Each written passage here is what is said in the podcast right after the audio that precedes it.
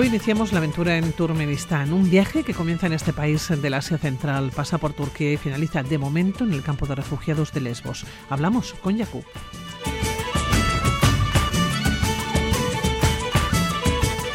Cruzamos el Atlántico a vela en un velero de 60 pies, 3.000 millas de navegación en un mes a mar abierto. El objetivo, recaudar fondos para que mujeres pakistaníes puedan tener acceso a la universidad. Acompañamos en esta aventura a Bego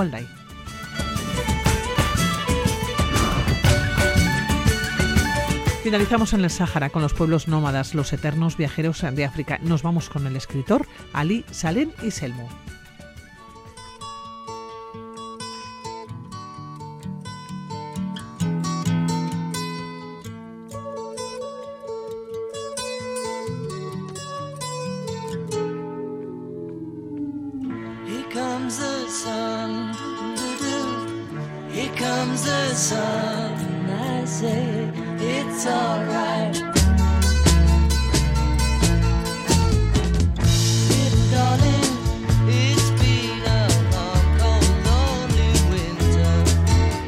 Ocho años han pasado desde que dejara su casa en Turkmenistán, un país en mitad del Asia Central que en el siglo XX formaba parte de la Unión Soviética. Salió del país toda la familia y ahí comenzó su periplo por el mundo.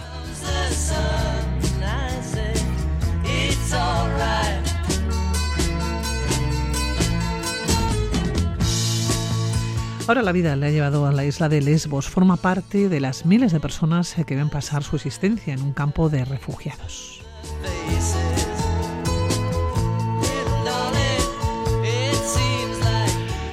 Jacob, ¿cómo estás? Muy buenos días. Buenos días, estoy bien, gracias. Oye, Jacob, eres de Turkmenistán, ¿no? Sí, sí, sí, soy de Turkmenistán. Oye, ¿dónde está ah. Turkmenistán y por qué saliste de allá? Cuéntame. Uh, Turkmenistán es un país en la Central Asia y salimos de ahí por, eh, la verdad que por la persecución del gobierno actual que ahora está ahí, persecución a mi padre porque he estado participando en las varias actividades sobre la vida política de mi país. Sí. Tuvisteis que salir, toda la familia. Sí, teníamos que salir, sí, teníamos que salir juntos porque eh, bueno, eh, hay una tendencia de persecución en el mundo que cuando quieren impactar a la gente normalmente están ah, eligiendo a toda la familia para que hacer el más impacto.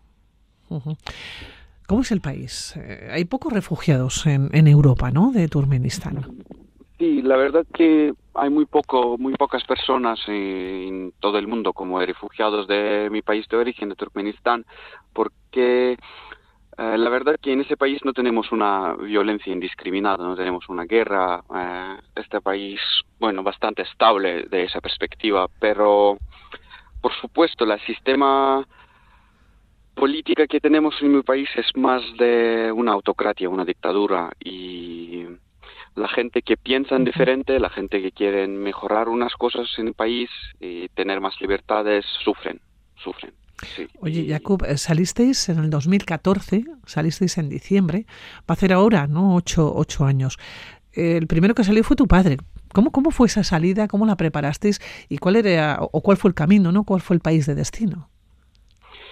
Sí, el, primero ha salido mi padre, porque mi padre era un, un target general de mi familia y él ha sufrido mucho, estaba en cárcel muchos años y no era una decisión, era, era única oportunidad para sobrevivir. Y sí, es, era muy duro porque después del cárcel y yo no he visto a mi padre ni, ni dos días, un día de despedirnos y él tenía que escaparse del país. Y luego eh, hemos, hemos visto que siguen persiguiéndonos, que teníamos los mismos problemas como tenía mi padre con mi hermano y teníamos que escapar nosotros también eh, para que salvar nuestra vida, salvar única cosa que no tiene ni valor ni, para que solo sobrevivir. Sí. Qué importante sobrevivir ¿no? Y, luchar por lo más preciado. Oye, eh, Jacob, salió primero tu padre, luego tu madre y después saliste tú con tu hermano. ¿Salisteis dirección Turquía? Sí, hemos salido a uno de muy pocos países que con quien Turkmenistán tienen de acuerdo sin visado y podíamos salir solo a Turquía. Sí, como mi padre ha hecho la ruta eh, por la tierra, andando con los coches, con los buses, porque él, él eh, tenía más problemas y él excavado por Irán y, era, eh, era una ruta muy, muy dura para mi padre, porque mi padre también es el ciudadano de Siria y cuando él salió de Turkmenistán ha ido a Siria, a su país donde él ha nacido. Y después de moverse a Sirio, ha vivido la guerra ahí también mi padre y su historia es muy dramática. Y sí, hemos salido a Turquía, dirección del Turquía, porque, eh, bueno, hemos escapado, la verdad, y hemos escapado allá porque era única, única opción, no era más opciones. Buscabais eh, la oportunidad, desde luego, de sobrevivir, de vivir. Eh, en Turquía habéis estado unos cuantos años.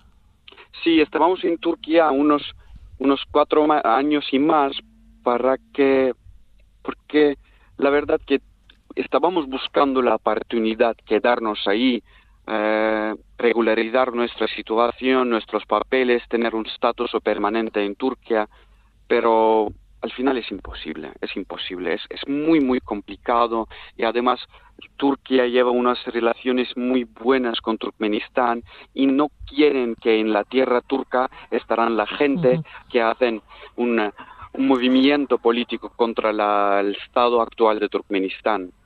Y era imposible quedarnos ahí y, era, era el, último paso para que entrara el barco y... Y lo cogisteis, ¿no? Oye, ¿en qué momento decidisteis eh, coger el barco e intentar llegar a Europa? ¿Y cómo era el barco? Bueno, no era otra vez, la verdad que en mi vida no tenía tantas opciones, no, no tenía tantas elecciones, no era, no puedo llamarlo elecciones, era solo única única cosa de instinto, ¿sabes? Y para que sobrevivirnos, para que, bueno, tener eh, tener esa oportunidad de vivir sin eh, persecución, sin violencia, sí hemos hemos entrado al final a ese barco y no puedo, la verdad que no puedo transmitir esa experiencia porque eh, es, es mucho adrenalina, mucho miedo y todo, pero con las eh, únicas ganas y esperanza de al final encontrar un lado del mundo donde eh, no vamos a tener una, una violencia en nuestra vida, una violencia. Jakub, dices que mucho miedo al montarte en el barco. ¿Cómo era el barco? ¿Cómo era la barca? ¿no? Porque en algún momento sí que me has contado que, mm, que cuando la tierra tiene más peligro que el mar hay que lanzarse, ¿no? Que no hay opción. Sí, sí, eso es, que eh, llega ese momento cuando tú entiendes que en la tierra eh, y sabes, sabes que esta ruta del mar Egeo que está también eh, mucha mucha gente desafortunadamente muere, no pueden llegar a Europa y que es peligroso, que los barcos que usan la gente refugiados son malas, eh, la gente de la mafia que te te dan servicios, no sé cómo decir eso. Que te venden, ¿no? Servicios, sí. Sí, que te, sí, sí, sí, eso es. El, eh, al final te dan un barco muy malo que muchas veces no, bueno, no, no está sostenible, no está, está mala, hay mucha gente, y, pero al final la tierra está más peligra, y si está más peligra no tienes otras opciones, es un instinto para sobrevivirse. Es un instinto. Os montasteis en el barco, dices que es muy difícil contarlo porque es un momento de adrenalina, eh, con mucha esperanza, entiendo, de llegar ¿no? a pisar tierra firme. Sí, sí, sí, y el, el momento cuando estábamos entrando al barco, todo el mundo estaba arrando, gritando no sé qué, pero en el momento en el mar, toda la gente del barco estaba mirando a una dirección adelante y no ves nada porque es por la noche, no sabes a dónde vas, solo estás buscando unas luces, ¿sabes? Buscando unas luces y una tierra y, y eso era el, el, ese momento de unas horas y eso es pues imposible transmitir. Yo creo que es a la gente, a la gente es una, la gente refugiados es una trauma para toda su vida, para toda su vida. Oye, eh, Jacob, cuando llegáis, ¿qué os encontráis? Porque esto, todo esto fue en el 2019, ¿no? Eh, llegasteis un 4 de julio, llegasteis a Lesbos. Eh, cuando llegáis, ¿qué os encontrasteis allá? Oh, es es súper triste porque esa perspectiva de Europa que tiene, tienen la gente, que tenemos nosotros también, es un país donde respetan a tus derechos, donde respetan a humano. Y la verdad que llegamos a Grecia y del primer momento teníamos una interrogación muy dura eh, después de vivir esa experiencia. Eh, la gente todavía no estaban como estaban en shock y tienes una interrogación de policía sin sin respetar y no era un diálogo, era, era una interrogación y la verdad que no has cometido ni un crimen ni nada, todo lo que buscas, buscas una protección, buscas una vida, eh, una vida segura y del primer momento tienes esa interrogación, lo acabas, no te explican nada y te llevan a un, campo que la verdad no puedo llamarlo el campo, te llevan a una zona con las vallas alrededor, con las vallas de 4 o 5 metros, y te sientes como estás en cárcel. Y, y, desde ese primer momento empiezas a tener miedo otra vez. Y no, no te sientes que estás al final y que, que has llegado a un sitio seguro, que has llegado a un espacio seguro. Y ese es un problema psicosocial, eh, porque no te sientes, no te sientes seguro. Eh, ¿Tienes la sensación que está deshumanizado? Sí, por supuesto, deshumanizado, por supuesto.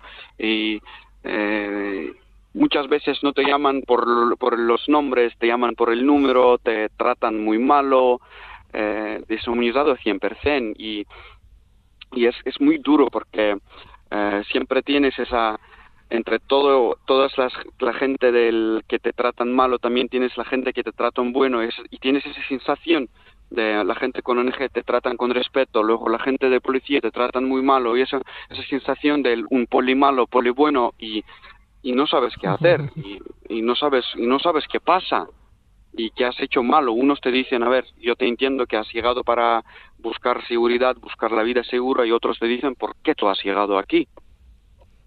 Y es muy duro, es, tiene un impacto, un impacto muy fuerte.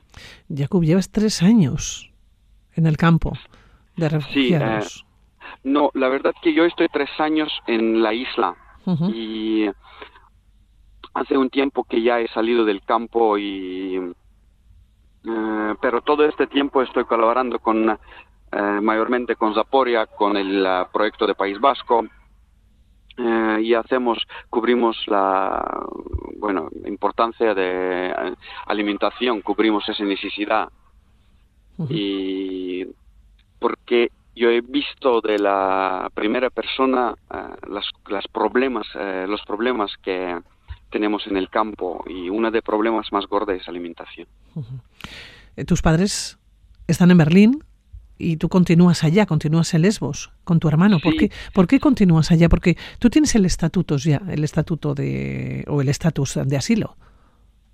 Sí, sí, mis padres uh, están ahora en Alemania, en Berlín, y sí, tienen todos esos papeles en Alemania y también nosotros con mi hermano, porque teníamos muchísimas evidencias y podíamos obtener el estatus de asilo. Ya somos uh, refugiados uh, legalmente reconocidos de Europa. Y sí tenemos todos los papeles de, de Grecia, uh -huh. todos los papeles de, de un refugiado griego. Y seguimos en la isla porque por momento no podemos obtener el pasaporte, el documento de viaje, pero la verdad que toda la experiencia que he vivido aquí eh, es muy complicado quedarme aquí. No tengo lo, no tengo planes de quedarme aquí porque es el impacto de todo lo que he vivido aquí es para toda mi vida y el momento cuando voy a obtener los los papeles para viajarme voy a salir de aquí uh -huh. e intentar ser eh, parte de otra comunidad. Pero aquí, que mientras estos tres años aquí, siempre estamos haciendo, en, pues siempre estamos participando en el trabajo solidario en varios proyectos. Oye, Jacob, con ganas de ir, entiendo, a Alemania, ¿no? De juntarte con tus padres. No, la verdad que no. Uh, me gustaría ir a España. Me gustaría ir a España uh, y por eso estoy aprendiendo castellano para que para que hacer el primer paso. La lengua es muy importante y sí, me gustaría ir a España. Jacob, ¿cuántos años tienes y cuántos idiomas hablas? Tengo 27 años y hablo cinco idiomas. Y bueno, cinco si incluimos castellano también, porque todavía estoy estudiando. Bueno, pero hablas muy bien, ¿eh? ¿Dónde has aprendido a hablar así, Jacob? Gracias. ¿Perdone? ¿Dónde, dónde has aprendido a hablar así? Uh, aquí en Zaporia, aquí en nuestra cocina, y luego también uh, muchísima gente estaban dando mis clases, y en colegio de Cervantes en Atenas tenía unos meses de aprender de, de unos cursos de castellano y que estoy ahora en un proyecto eh, donde la gente habla en español, castellano y estoy haciéndole práctica también. Oye, ¿qué te gustaría hacer, Jacob? Oh, es una pregunta complicada, pero uh, la verdad que siempre me gustaría hacer, uh, estar en el sector del derecho. Eh, y espero cuando llegará a España tendré oportunidad de estudiarme en, de derecho. Sí. Uh -huh. Nunca es tarde desde luego. Nunca es tarde, porque, la verdad. Porque entiendo, no sé, ¿echas de menos a tu país, Turkmenistán? Sí, es, al final es tu país de muchas perspectivas. Aparte de la gente de ahí, eh, hay unas cosas como mis carreteras que yo estaba usando para ir al colegio, otras cosas, sí, hecho, sí, pero pero me da miedo también pensarlo de todo eso, me da miedo eh, y recordarme y decir que he hecho de menos, porque después de todo que hemos vivido ahí, no sé si tendré las ganas, ¿sabes? Un día, estar ahí en un día, no sé. Bueno, Jacob, sí. yo espero que algún día nos podamos conocer. sí, sí, porque al final, eh, como como estaba mucho, mucho tiempo pasando con la gente de País Vasco, en aprendiendo la cultura y me gustaría ir ahí, ¿sabes? Y igual si un día estaré en Vitoria. Bueno, aquí te espero, ¿eh, Jacob, para conocernos. te, te, deseo desde luego lo mejor. Muchísimas gracias por atender la llamada desde aquí, desde Radio Vitoria, desde este programa. Que te vaya muy bien, Jacob. Muchísimas gracias, muchísimas gracias. Sí. Un abrazo. Un abrazo, Agur. Agur, Agur. Agur. ¿Qué te voy a decir si yo acabo de llegar? Si esto es como el mar, ¿quién conoce alguna esquina? Dejadme nacer, que me tengo que inventar para hacerme ver. Mari Montaña, esta es la historia donde se dan la mano. Lo hacen con nuestra siguiente invitada, Marino Mercante, que hace unos meses dejó el agua y la sal para embarcarse en un proyecto apasionante, grabar un documental en Pakistán. Y.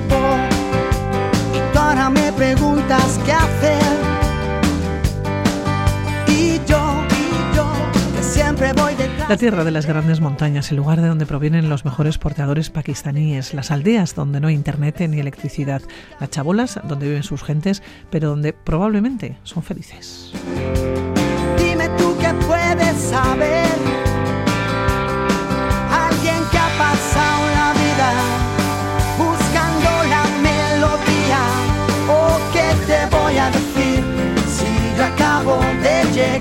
Quien acaba de llegar es Begoña Alda. Y aquellas personas seguidoras del Conquist la reconocerán, la concursante que después se convirtió en capitana, dejando grandes momentos televisivos del concurso. Ella es nuestra invitada, la que nos va a acercar a Pakistán, la que nos va a hablar de su nuevo proyecto y la que nos lleva directamente a cruzar con ella el Atlántico. Empecé por las espinas. Bego, ¿cómo estás? Según muy buenas. Hola, bueno, bueno, bueno Bego, ¿por dónde comenzamos esta historia? Porque es una historia como, como larga y que tiene como muchos matices, ¿no? Pues sí, la verdad, eh, este verano eh, viví una experiencia increíble allí en Pakistán. Eh, pude conocer a, a, las chicas de José. Y bueno, para mí desde, como has comentado, ¿no? desde mi andaduría en, en la vida pública un poco, ¿no? a través del Conquist, fue la primera experiencia que, que, que, tuve, ¿no? Así de algo que siempre había querido hacer. Tengo la sensación que nunca dices que no. Cuando te llaman por teléfono y te dicen, mira, que vamos a grabar un documental, que vas a viajar a Pakistán, directamente dices, venga, adelante. Es una filosofía de vida, yo creo. Sí, sí, sí. Eh, no me quiero perder una y, y, en esas estoy. Y además ahora, bueno, pues eh, vengo no solo a no decir que no, sino a decir algo por mí misma esta vez y con mucha ilusión de, de presentar uh -huh. un proyecto, pues eso, eh, 100% mío, ¿no? Bueno, es un proyecto apasionante, pero el comienzo está en Pakistán, está en Islamabad, porque es el primer punto al que llegas un 15 de julio, ¿no? Además con Así muchas es. incertidumbres. Así es, así es, sí, sí, aterricé allí, para mí, eh, bueno, pues nunca había estado allí, de hecho nunca había estado en Asia antes, La gente piensa que viajo mucho, pero a veces no tanto. Y, bueno, pues llegué allí y de la mano de, de Sebas, de Sebastián Álvaro también. Y, bueno, pues eh, no sabía qué me esperaba, la verdad que no, no, sabía mucho. Venía preparada todo, a mí me encanta la montaña, aunque pues no había subido nada tan alto nunca. Y no me imaginaba para nada que, que iba a vivir la realidad que viví porque Islamabad no tiene nada que ver con el Baltistán, con el norte de Pakistán, con las aldeas donde, donde viven las gentes con las que yo estuve conviviendo. Claro, ¿cuál era, ¿cuál era el objetivo de Sebastián Álvaro y el tuyo en este caso? Ahora el documental, pero ¿dónde? El documental se desarrolla en las eh, montañas del Karakorum y el documental eh, se ambienta en la aldea de José, ¿no? que es donde son eh, las chicas y de donde bueno, eh, donde mm, nacieron y donde han, han, vivido muchos de los porteadores más, importantes de, ahí de Pakistán. Y, bueno, pues eh, ahí, ahí se ambienta la historia. Oye, ¿cómo llegáis allá?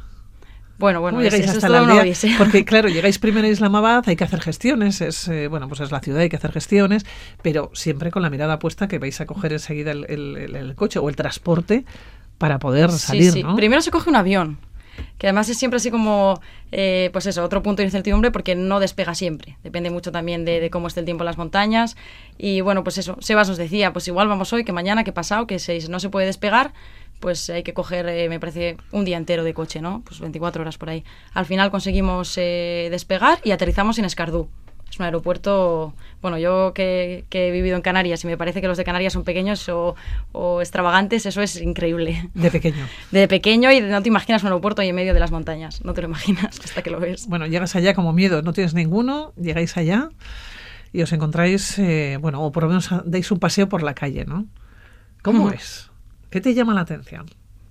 Pues mira, una curiosidad que, tuve desde el primer momento y le, le, preguntaba ¿no? a los compañeros con los que fui, ¿dónde están las mujeres? No, no estaban en la calle. Claro, yo digo, no, no sé qué hacen o qué.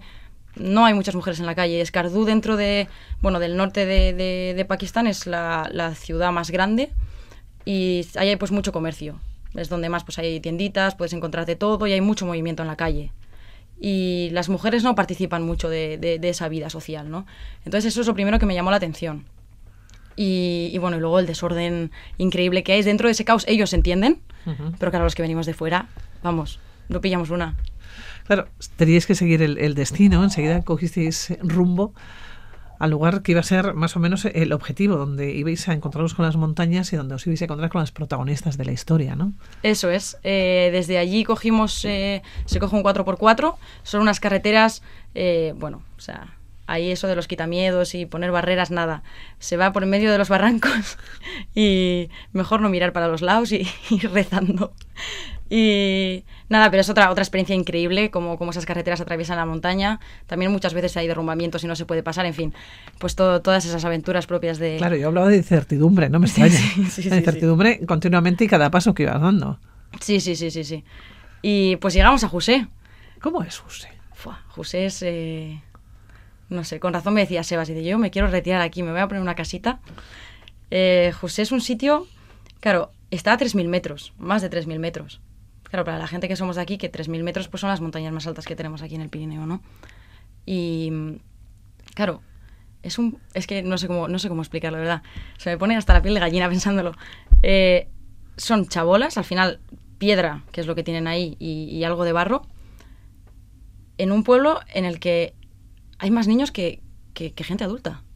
Eso es, eso es lo primero que a mí me llamó la atención. Yo llegué y dije, ¿cómo puede haber? Además, claro, llega gente nueva, llega gente de fuera, salen todos a la calle como locos hay un montón de niños, un montón. Es una pasada. Son todos niños. Es un pueblo de niños. Claro, yo ahí. Vamos, no, no, no. Estaba, estaba como, como, una, pues como una niña más también, ¿no? Jugando con ellos. Me, impactó muchísimo. Y, y, luego además es prácticamente el último pueblo del valle. Tiene unas vistas eh, a la montaña, al Gasserbrum, increíble, increíble. Y pues, pues nada, llegamos allí, conocimos un poco, allí tienen un pequeño me decías, me decías. Sí, eh, eh, claro, llegáis allá y yo te voy a decir cómo viven sus habitantes. Entiendo que es una vida que quizás no es fácil para nosotros. Yo decía al comienzo que probablemente serán felices, pero no sé si existe, por ejemplo, Internet, ahora que se nos eh, es una necesidad como, como tremenda para nosotros, o la propia electricidad, el agua. No, mm, no ellos tienen agua potable, pero nada, tienen una fuente para todo el pueblo. Entonces, claro, no llega a las casas. ¿Eso que implica? Pues el tema de higiene. Claro, tú no le puedes pedir a la gente que se lave los dientes todos los días si no tiene agua en casa, que se duche, que se, pues no va a ir a la fuente del pueblo todos los días a lavarse los dientes, para nada, ¿no? Eh, el internet, no, no, para nada. Hay algo de, de señal de teléfono, eh, claro, de local, yo ahí pues no tenía, pero hay algo. El tema del internet también es una cosa que nosotros debatimos mucho allí, ¿no? Porque yo que vengo de la generación, pues eso, que hemos nacido Sí. casi con un teléfono en la mano, ¿no? Y decíamos, jo, mm, en sí no nos tienen nada que envidiar, les veo muy bien, porque todas esas preocupaciones del TikTok no las tienen. Pero también es verdad que a la gente joven como a mí eh, nos da muchas posibilidades de abrirnos al mundo, ¿no? Y de conocer otras cosas. Entonces, en ese sentido decía, joder, si yo, si ellas pudieran ver y pudieran tener acceso a toda la información que yo tengo, que alguna pues no vale para nada, pero otra puede ser muy interesante, ¿qué pasaría, no? ¿Hasta qué punto sería un choque cultural tan grande que quizás mm, les costaría y quizás les, crea- les crearía igual más infelicidad, ¿no? Como decíamos, al sacarles un poco de esa burbuja que tienen ahí. Y debatíamos mucho ese tema, ¿no? Porque al final, claro, se te abre una oportunidad, pero, pero bueno, pues una vez que abres la caja, eh, viene lo bueno y lo malo, sí. Efectivamente, es difícil cerrarla. Allá conoces a, a las mujeres, mujeres pakistaníes, porteadoras, suben al monte, suben a las grandes montañas. ¿Qué pasa con ellas? Se me ha decir, el pueblo prácticamente, eh, o sin prácticamente, lo, organizan y lo llevan las mujeres allí. Claro, al final los hombres por tradición han tenido que irse a la montaña, han ido pues eh, a las expediciones occidentales eh, a trabajar como porteadores y las mujeres ahí llevan todo.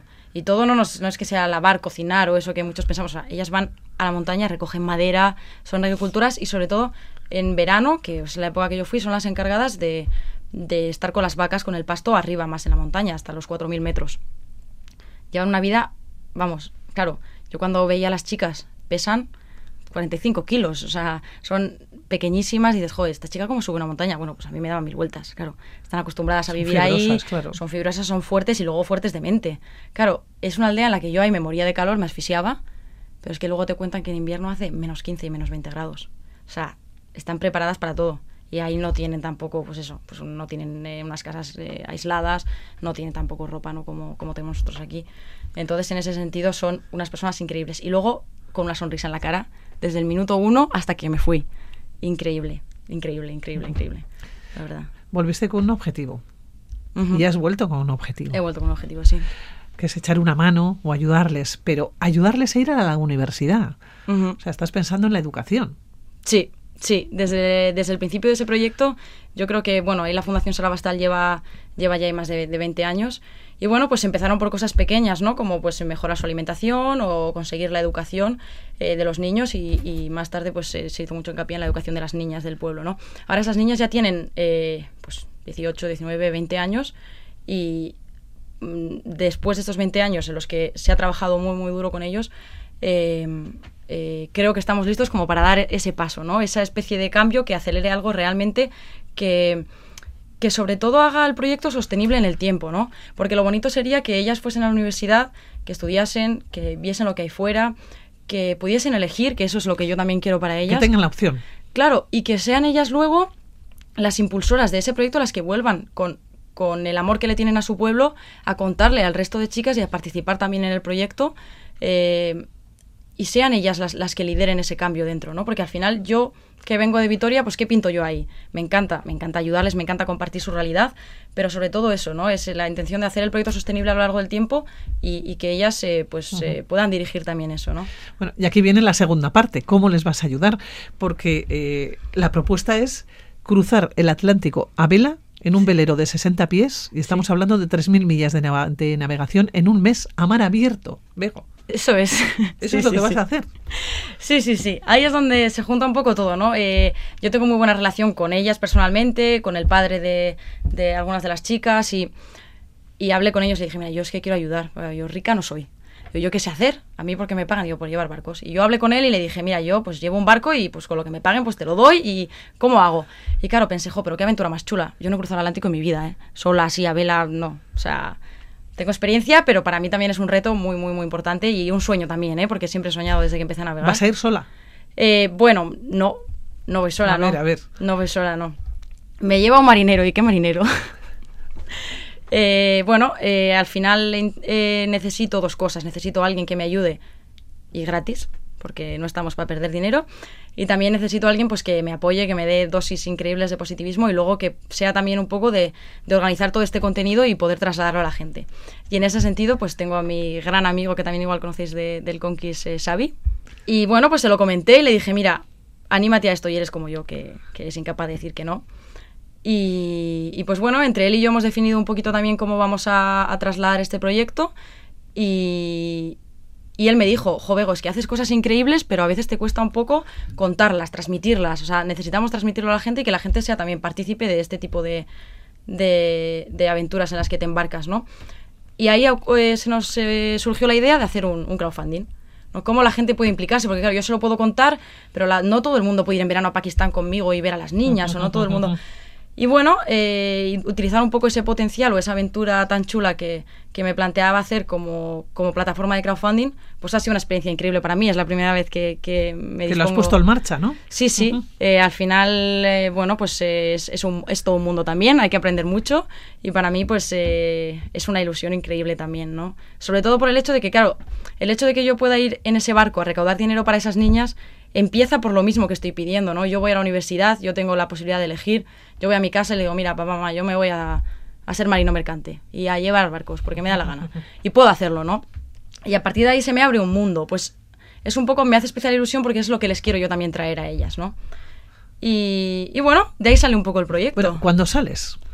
Salimos el día 15 de noviembre y esperamos llegar pues eh, bueno pues a mediados de diciembre. O sea, el próximo martes. Sí. Nada, te queda un par de días, te, quedan dos días eh, para salir 15 de noviembre. Bueno, nos tienes que contar a la vuelta. De hecho, os voy a ir contando. Nosotros eh, tenemos por vía satélite, iremos intentando enviar algo de información la iremos eh, trasladando a través de redes sociales. Serán, pues nada, pues una actualización pequeña, un par de líneas sobre cómo estamos, sobre todo, y, que todo va bien. Y invitaremos también, mandaremos el enlace para que la gente pueda eh, participar en las donaciones. Y, iremos contando un poquito el día a día, quizás una historia al día. Eh, bueno, pues a ver a ver cómo nos va yendo. Iremos recogiendo esas historias al día. Bego, Sales ya el próximo martes, el 15 de, noviembre, cruzas el Atlántico a vela en un velero de 60 pies, 3.000 millas de navegación, un mes a mar abierto. Bueno, cuando vuelvas tienes que venir. Eh, voy a venir seguro. Tienes que venir. Primero tengo que volver. ¿eh? Bueno, sí, hombre, a ver, Diego, de eso estamos eh, convencidas que vas a volver y nos lo cuentas todo. Perfecto, claro que sí. Vego, así nos vamos a despedir, que te vaya todo estupendamente, seguimos en contacto y buen viaje. Muchas gracias. Cuídate. Agur, agur,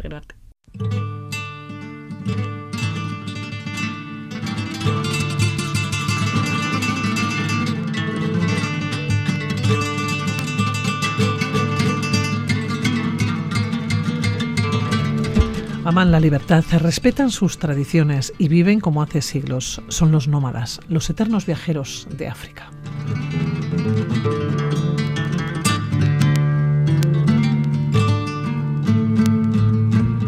Con las estrellas como único techo viajan sin destino fijo, pero con la sensación de ser dueños de sus propias vidas. Pueblos nómadas que hoy nos hacen viajar hasta el Sáhara, de la mano de una novela. Quédense con este título, Amor en la villa del Mar Blanco.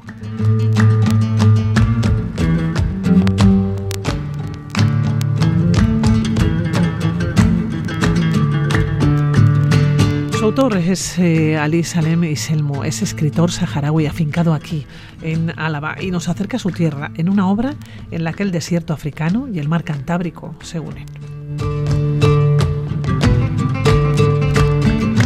Ali Egunon, muy buenas, ¿cómo estás? Egunon, Sabah eh, estoy bien, gracias Pilar. Oye, porque esta obra que, nos lleva a tu tierra, pero de alguna manera eh, se da la mano con el Cantábrico. Bueno, esta obra surge de la necesidad mía de dar un salto al género de la novela y entonces eh, me he inspirado un poco en la historia de una saga familiar, de un campamento nómada y, un poco es ese el argumento un poco del encuentro entre dos culturas o dos pueblos que son serían los nómadas que son los tuyos además sí los, nómadas del desierto y eh, digamos los pueblos sedentarios del mar y, pescadores. Ese es el encuentro que hay en, en esa novela. Oye comienzas hablando de una inesperada separación y de un campamento de jaimas negras que quedó reducido a cenizas no en Beruega este es el comienzo más o menos no el preámbulo de la de la historia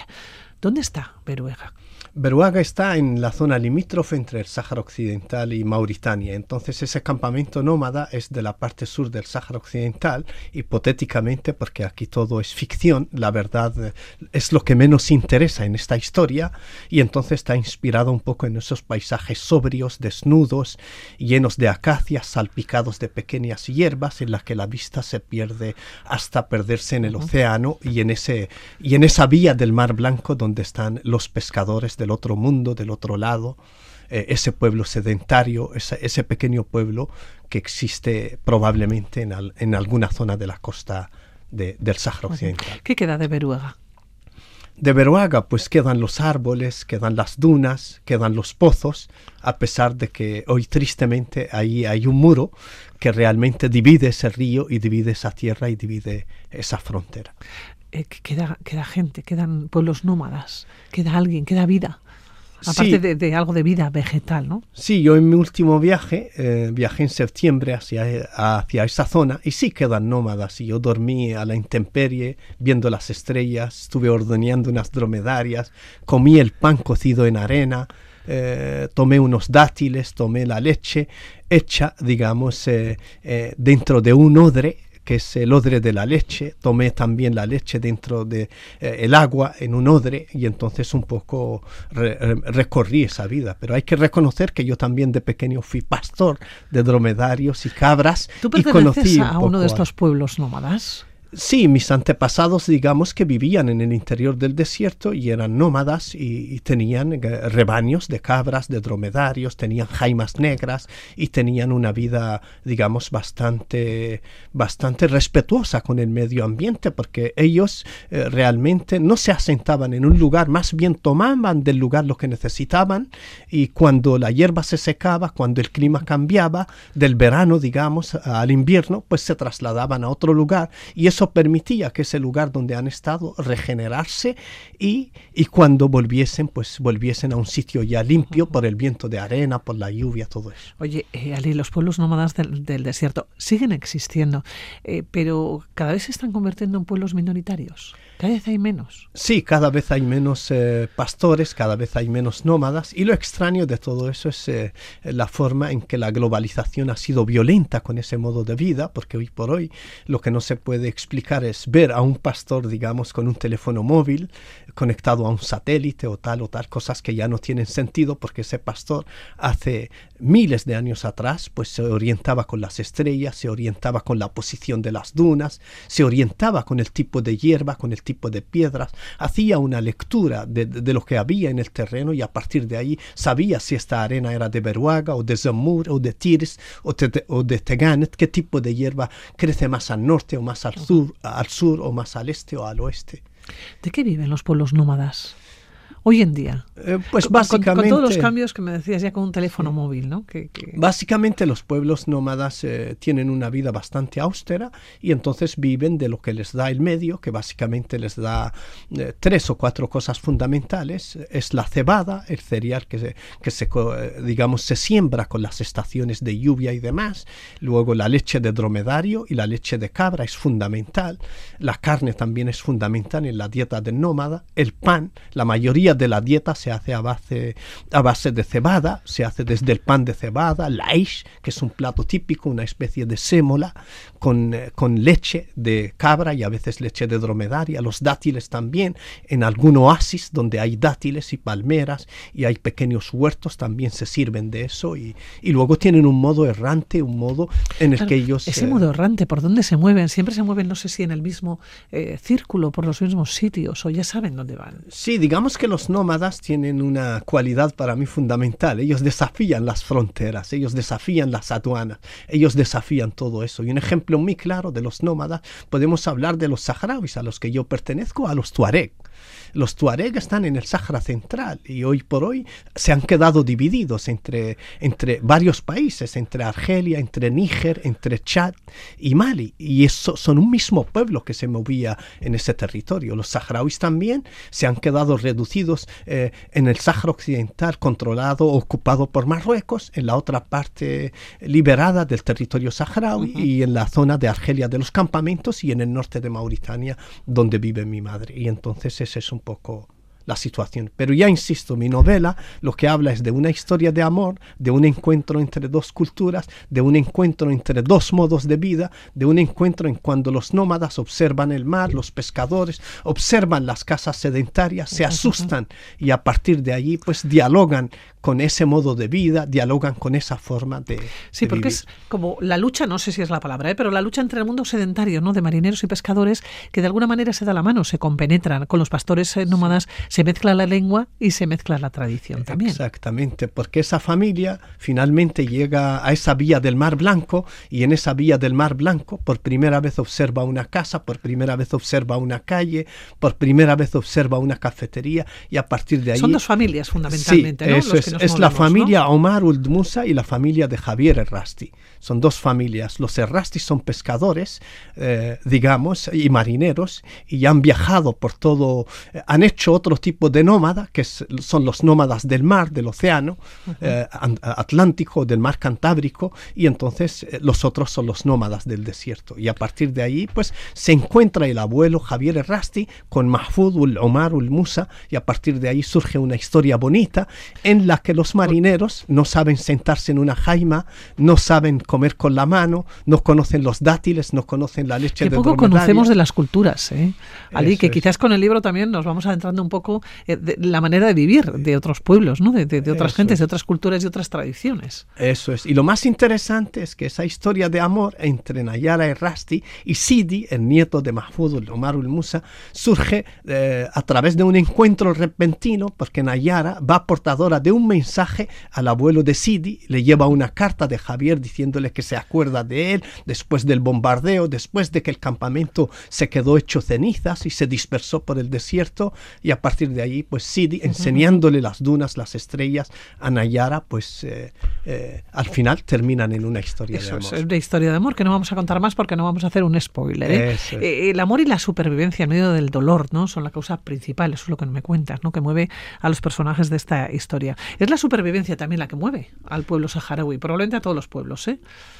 Sí, es el instinto de supervivencia, es el instinto de buscar la libertad, eh, es el instinto de nunca perder la esperanza y es el instinto, digamos, de conservarse como pueblo, como identidad. Es lo que mueve a esta familia, pero siempre a través del amor, a través del reencuentro y a través de la supervivencia en condiciones excepcionales y extremas. Oye, eh, Ali, la historia del viento de arena que surca las montañas, que penetran los ojos de la memoria, manteniendo viva nuestra leyenda, eso, eso es lo que tú escribes, ¿no? Nuestra leyenda de oteadores de las estrellas que duermen debajo de la sombra de la montaña. Es muy bonito. Oteadores yo- de las estrellas. Sí, eso es un lenguaje poético porque yo soy Es poeta. sí. Es- yo soy poeta y tengo varios libros de poesía y demás, y entonces esa poesía, esa prosa poética es la, la que caracteriza un poco mi escritura o mi, o mi forma de escribir. Y digamos que yo eh, describo mucho el desierto, el paisaje. Es que lo conoces todo- muy bien.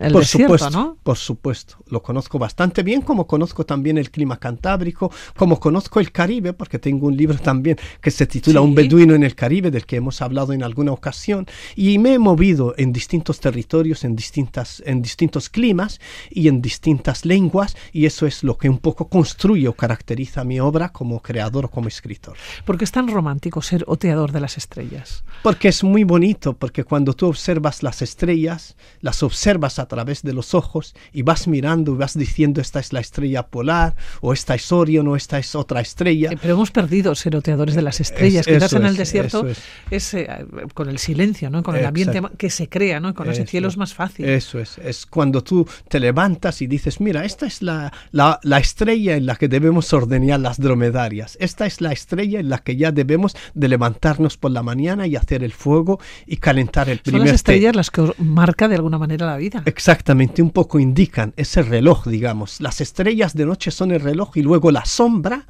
de uno es también en parte el reloj con el que se guía a través de las sombras y sabes que si es la sombra de la mañana o de la tarde o del mediodía, en función del tamaño de la sombra, pues el nómada se hace un poco ese su reloj. Exactamente. En el desierto no hace falta reloj y no hace falta teléfono móvil. Pero hace falta interpretar el tiempo también, eso es fundamental y hace falta interpretar el calor, las tormentas de arena.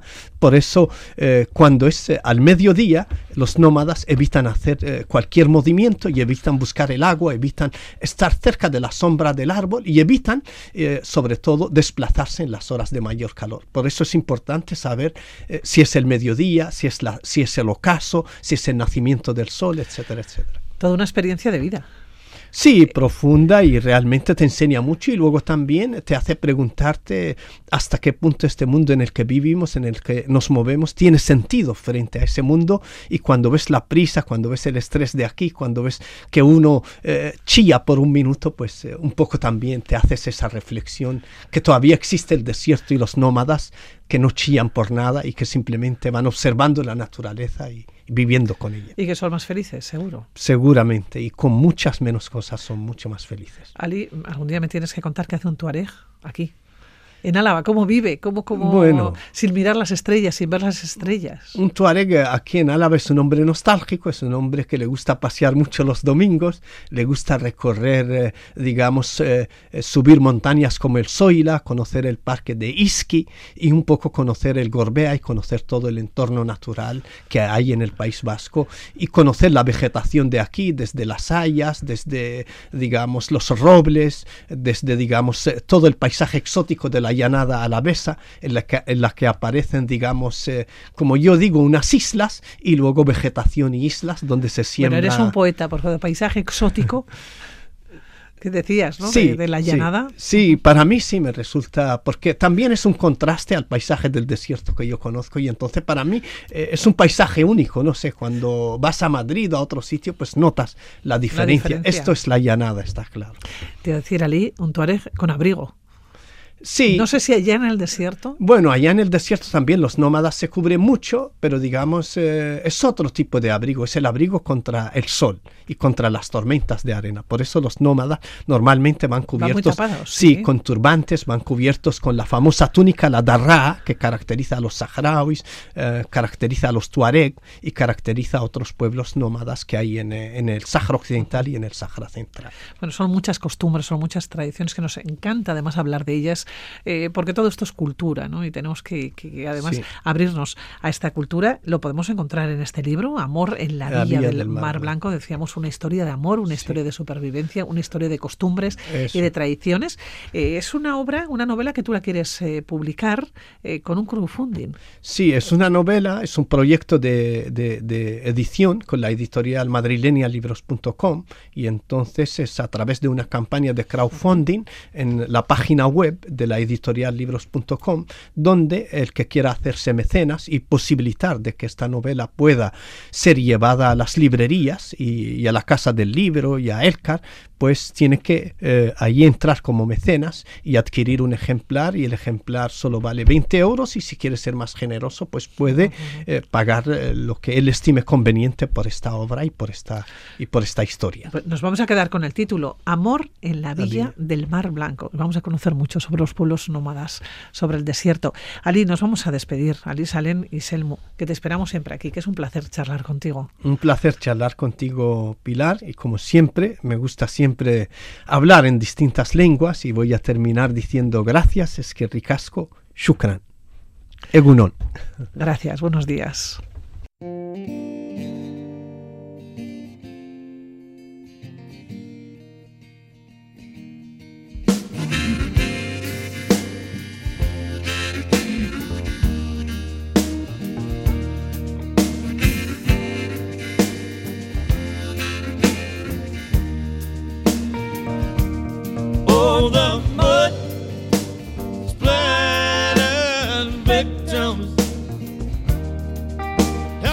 Música de Van Morrison en la sintonía de Radio Vitoria. Ponemos eh, punto final al mundo de la aventura. Continúan aquí en Radio Vitoria con Déjate llevar.